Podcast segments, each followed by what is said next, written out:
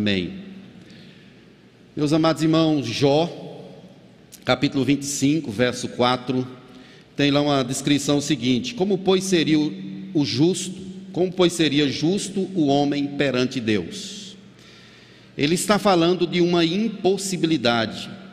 O que que o homem por ele próprio poderia fazer para se justificar perante Deus? Não há o que fazer.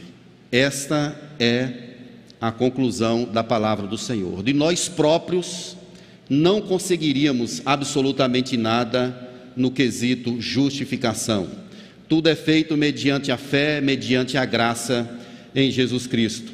A leitura dessa carta aos Romanos, ela tem impactado muitas vidas, como é toda a escritura. Lutero, por exemplo, foi alcançado por graça lendo Romanos. Ele leu em Romanos 1,17 que o justo viverá pela fé, e isso inquietou o seu coração. Agostinho de Hipona também leu Romanos 13, e a palavra de Romanos 13 sobre a vinda de Cristo impactou a vida dele. Romanos é uma carta profunda, uma carta com uma teologia profunda, e quem entende Romanos diz os grandes comentaristas, acabam entendendo todo o desígnio de Deus. Essa é uma carta muito preciosa para nós.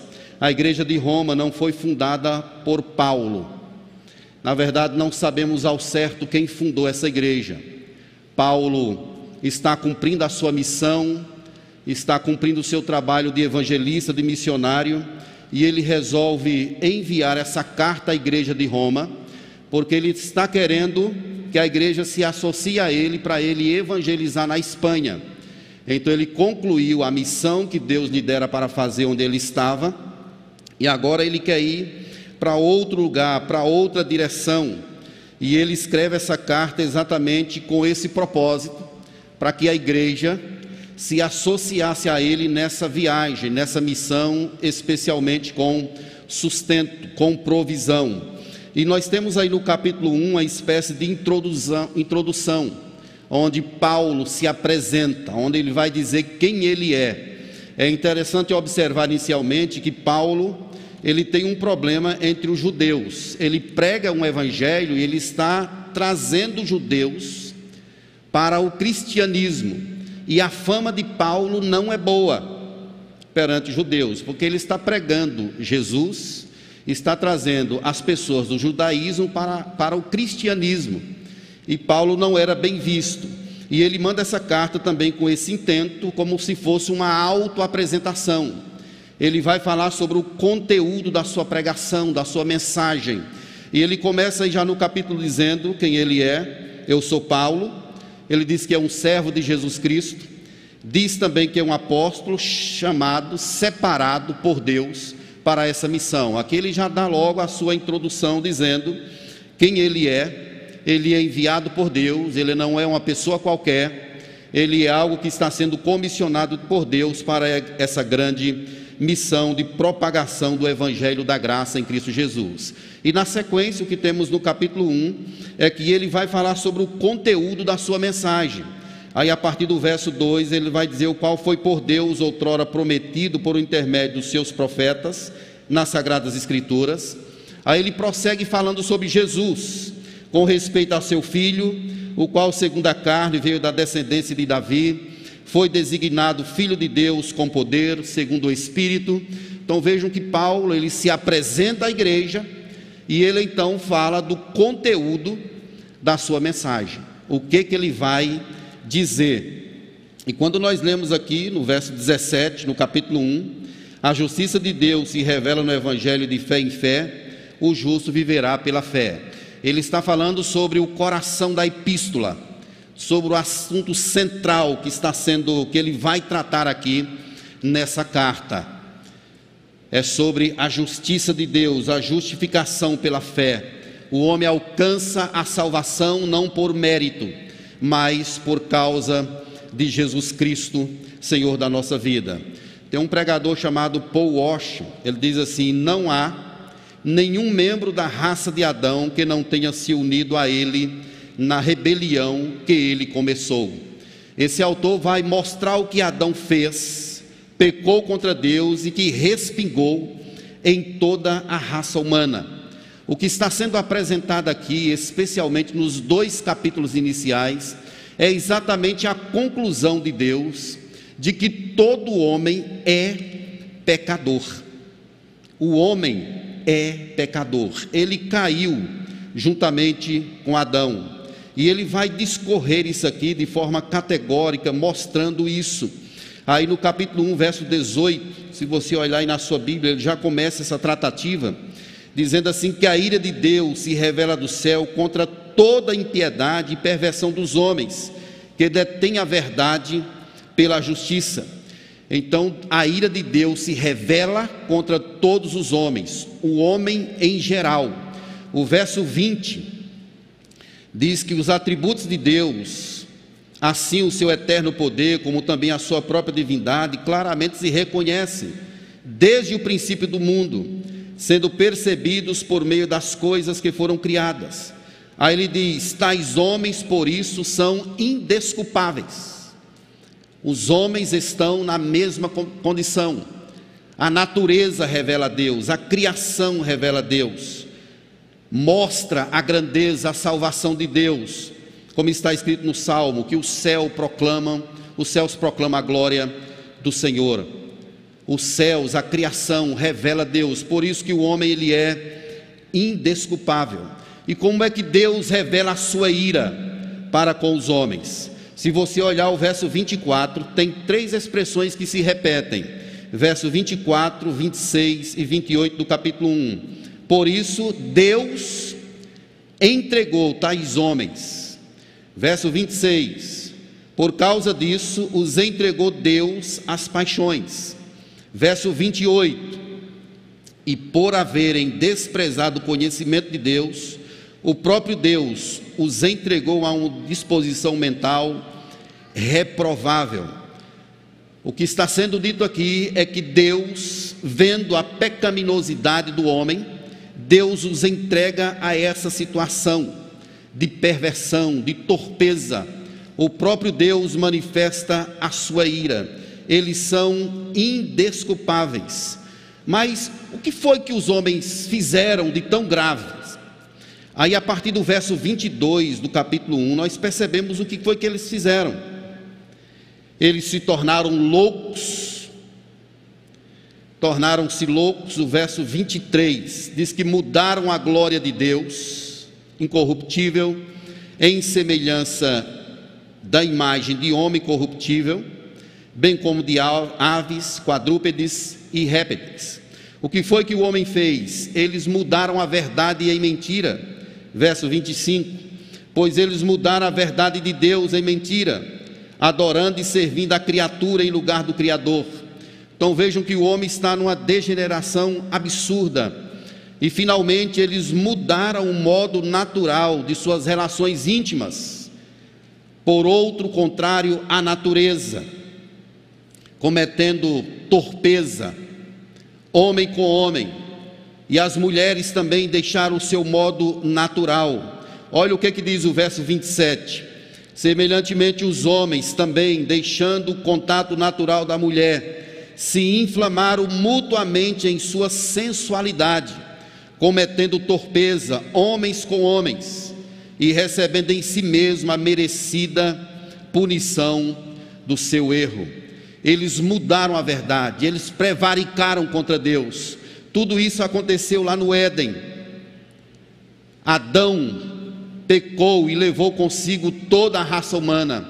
Então, essa é a conclusão de Deus aqui em Romanos, usando o seu servo, seu instrumento, o apóstolo Paulo. E os gentios, eles estão nessa condição. Eles estão nessa condição. Se você observar aí o capítulo 2, ele vai falar sobre os judeus e gentios igualmente culpados. Não existe um bom, não existe um certo. Todos estão na mesma situação. Os judeus, no capítulo 2, verso de número 17, diz assim: Se porém tu, que tens por sobrenome judeu, e repousas na lei e te glorias em Deus, Ele falou dos gentios e agora ele está falando dos judeus.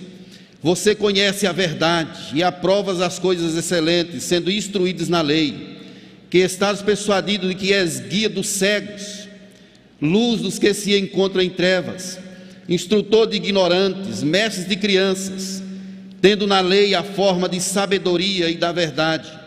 Tu, pois, que ensinas a outra e não te ensinas a ti mesmo, Tu que pregas que não se deve furtar, furtas, dizes que não se deve cometer adultério, e o cometes, abominas os ídolos e lhes roubas os templos.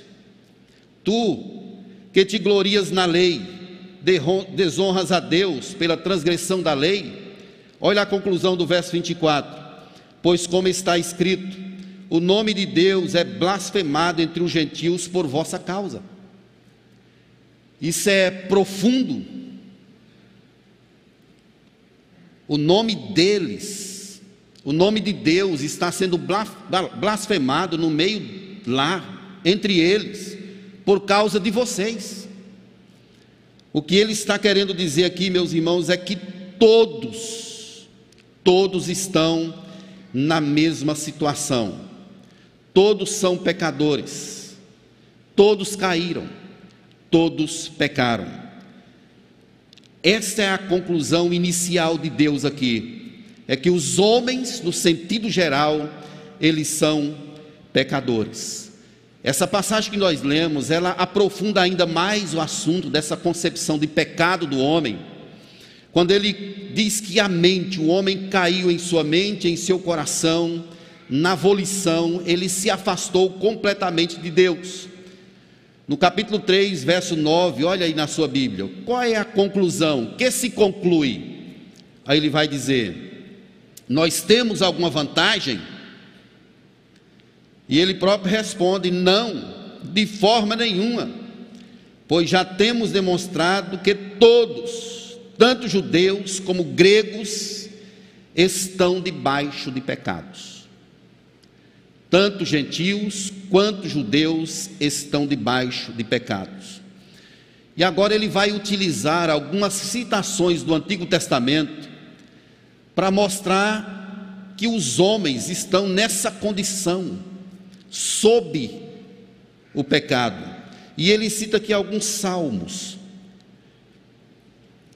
Vamos ver o Salmo 14, verso 1, que ele diz assim: Diz o insensato no seu coração: Não há Deus, corrompem-se e praticam abominação. Ele está dizendo isso aí no verso de número 10, como está escrito: Não há justo, nenhum sequer, não há quem entenda, não há quem busque a Deus. É a citação literal do Salmo 14. Todos se extraviaram, a uma se fizeram inúteis, não há quem faça o bem, não há nenhum sequer. Ele cita também o Salmo 140, verso 3. Aí no verso 13, que ele diz: A garganta deles é sepulcro aberto, com a língua urdem engano, veneno de víbora está nos seus lábios. Ele cita o Salmo 10, verso 7. A boca eles a têm cheia de maldição e de amargura.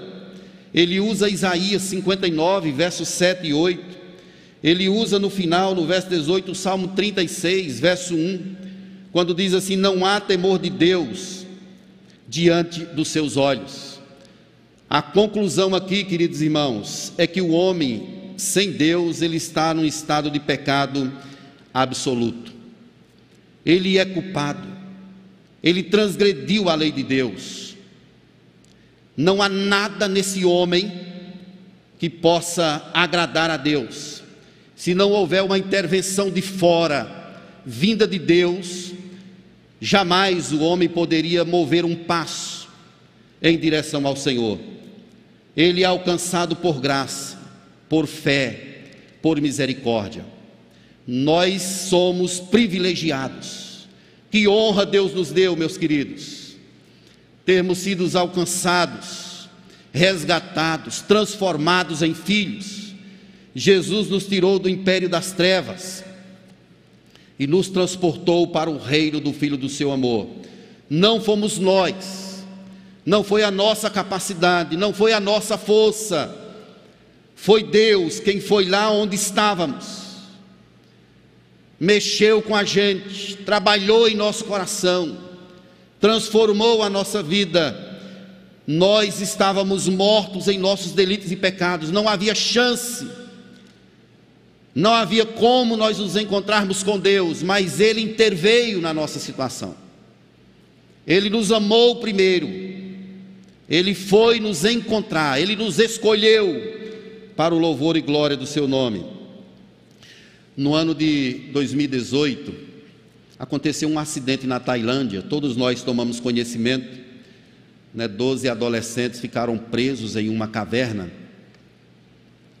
em um complexo de cavernas, e eles entraram achando que poderiam sair. E veio uma chuva e eles ficaram presos, sem água, sem poder comer, estavam no escuro absoluto e numa situação de morte iminente. E precisou vir uma ajuda de fora.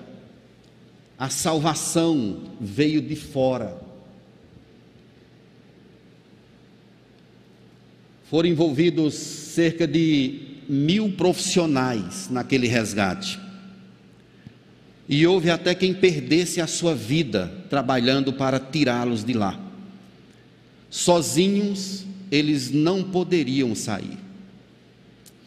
A nossa situação era pior infinitamente do que a deles. Nós estávamos mortos, eles pelo menos estavam vivos respirando. Nós não. O homem sem Deus, ele está absolutamente morto, sem chance. Mas Deus veio de fora, estendeu a mão sobre nós, através de Jesus Cristo, e abriu um caminho para que nós chegássemos até Ele. A primeira conclusão é que todo homem é pecador, indistintamente, gentios e judeus. E a segunda conclusão é que só Deus pode justificar o pecador. É, ele que ele, é isso que ele vai trabalhar aí a partir do verso 19. Diz assim: Ora, sabemos que tudo que a lei diz aos que vivem na lei, o diz para que se cale toda a boca e todo mundo seja culpável perante Deus. O que, que a lei diz? A lei exige que nós a cumpramos cabalmente. Não conseguiríamos jamais, então nos calemos. Isso nos humilha, nos joga numa situação de nada nós somos pó.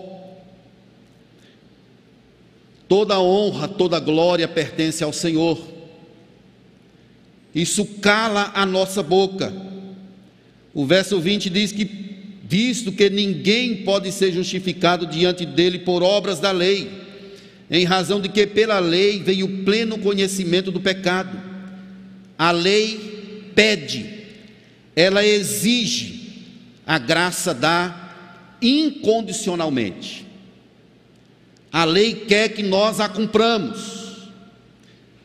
E a graça nos chama, vem sobre nós de forma incondicional e maravilhosa.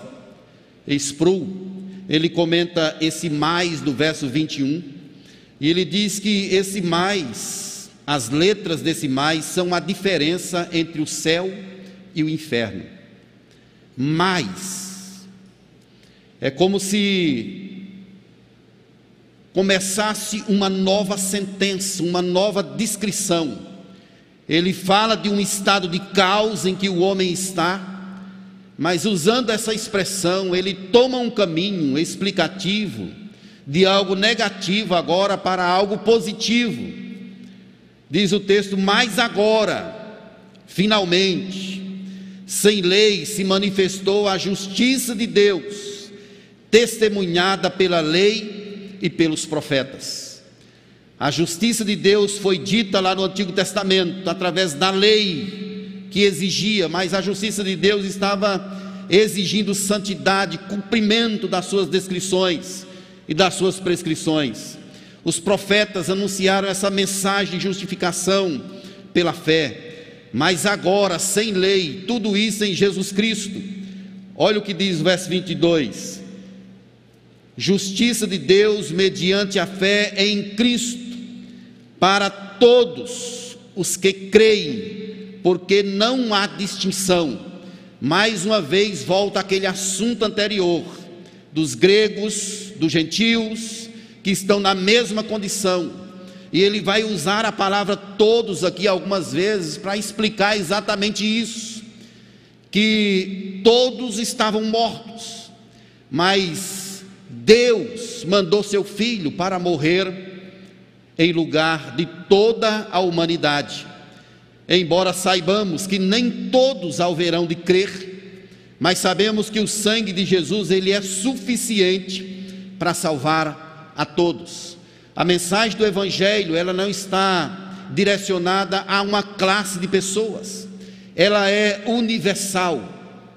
É um chamado a todo homem, a toda criatura para que creia que Jesus Cristo é o Filho de Deus. Não há salvação fora de Deus, não há escapatória fora do Senhor. Ele é quem nos justifica mediante a pessoa do Senhor Jesus Cristo. Finalmente, mediante Jesus, que veio para todos os que creem, porque não há distinção. Olha a conclusão do verso 23: Pois todos pecaram e carecem da glória de Deus. Nós estávamos nesse grupo aqui. Nós fazíamos parte desse todos pecaram. Toda a humanidade caiu com Adão. O pecado foi tão comprometedor que ele atingiu a vida do homem no sentido mais profundo que se possa imaginar e também em extensão, o mais longe que você possa perceber. O pecado atingiu a nossa mente, o nosso coração, a nossa volição, os nossos relacionamentos, ele está implicado na vida humana no sentido geral e só há uma solução. A solução para o homem pecador é a graça de Deus em Cristo Jesus. A solução não está na igreja, não está na denominação, não está no pastor. Pela graça sois salvos, mediante a fé, e isso não vem de vós, é um dom de Deus, não é coisa do homem para que ele se glorie. Sozinho nós não conseguiremos, é Jesus, ele é o mediador da nova aliança. É por isso que o autor aos Hebreus chamam: venham, com intrepidez, intrepidez e entrem pelo novo e vivo caminho. Nós estávamos dentro desse grupo de todos. Mas segundo Colossenses capítulo 1, Jesus ele nos tirou do império das trevas e nos transportou para o reino do filho do seu amor. Nós somos justificados mediante a fé, pela graça de Deus demonstrada em Jesus Cristo. Ser justificado é a mesma coisa de dizer que nós somos perdoados, tornados justos. Nós somos merecedores dos céus pela graça de Deus, não é por nós. E agora, haveria alguma jactância da nossa parte? Poderíamos ter alguma arrogância nesse sentido de salvação? Absolutamente nenhuma. Nós não fizemos nada,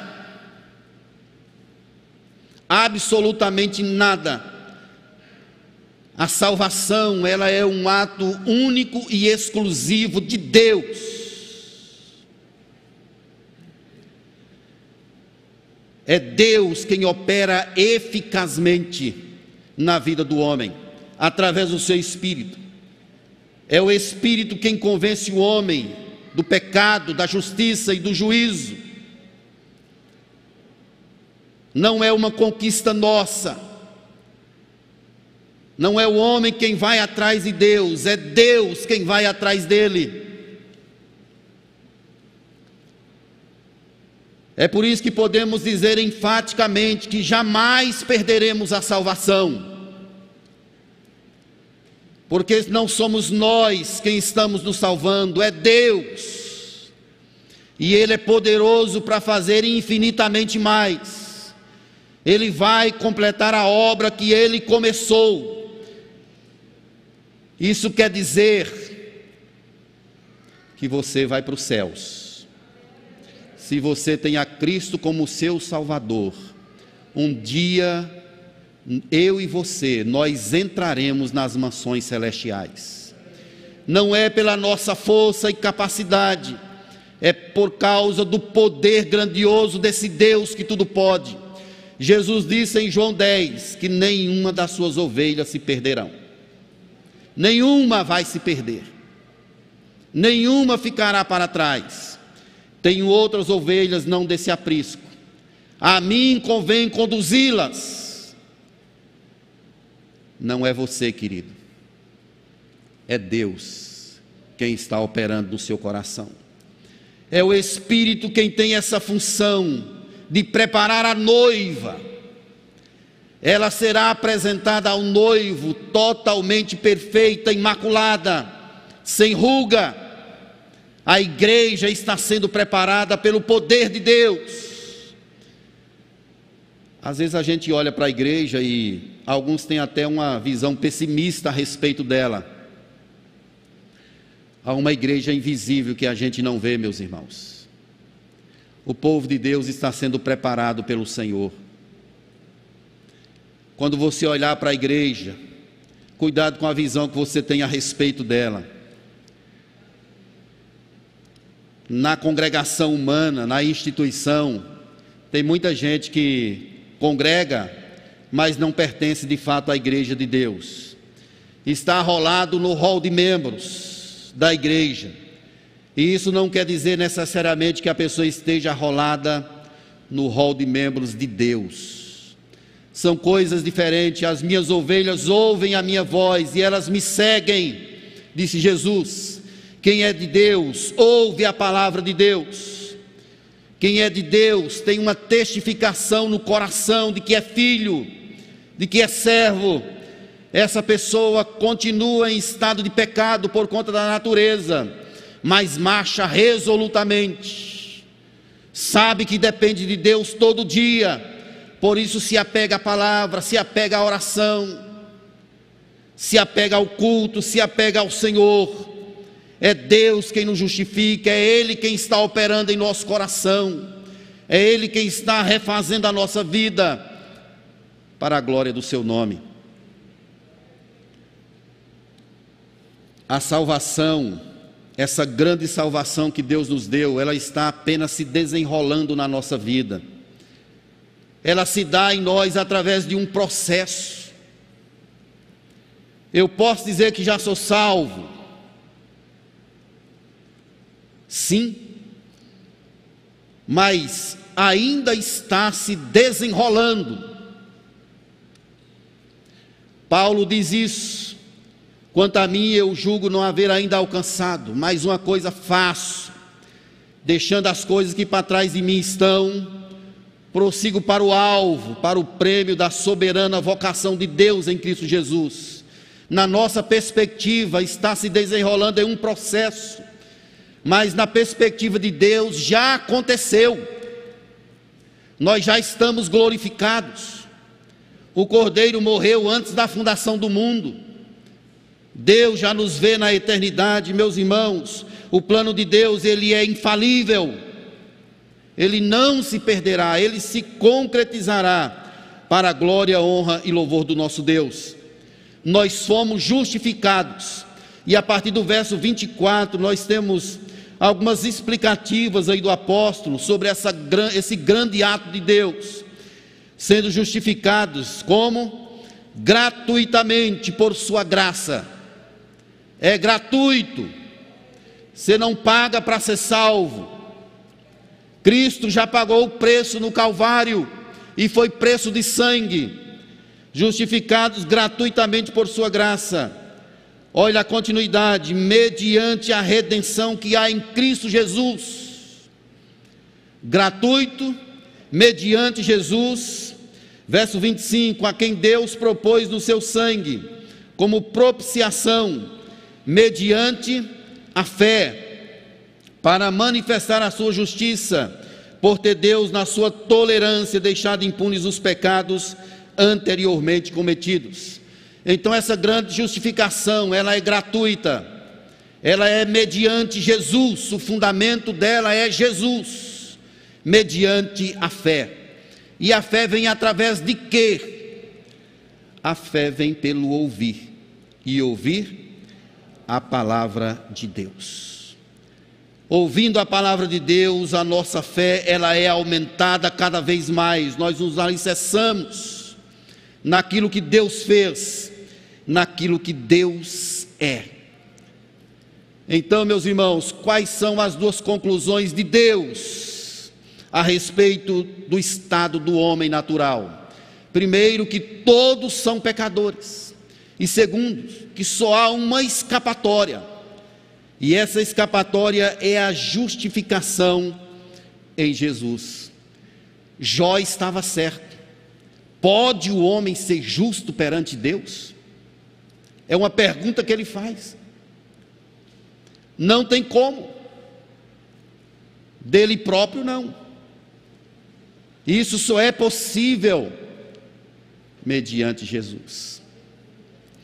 É por isso, meus irmãos, que eu não me canso de dizer que Jesus, ele é central em nossa vida.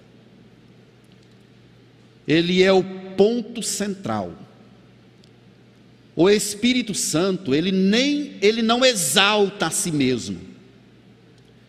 O trabalho do Espírito é aplicar Cristo no coração de pecadores. É isso que ele faz o tempo todo apontando para Jesus. Porque Deus deu a Jesus um nome que está acima de todo nome. Para que diante desse nome todo joelho se dobre e toda língua confesse que Ele é Senhor para a glória de Deus Pai. O assunto central da Bíblia é Jesus. As histórias falam sobre ele. Ele tem de ser o ponto central da nossa vida. Tudo aponta para Cristo. Ele é o Cordeiro de Deus. É por causa dele, para a glória dele, como Paulo conclui em Romanos 11, verso 36, porque dele por meio dele, para ele são todas as coisas, a ele, pois, a glória eternamente. Amém. Nós vivemos por Jesus, vivemos para Jesus, existimos para a glória dele, essa é a nossa identidade. Deus nos tirou do império das trevas e nos fez ser herdeiros e co-herdeiros em Cristo Jesus. Que honra, que privilégio Deus nos deu. Há alguma possibilidade de nós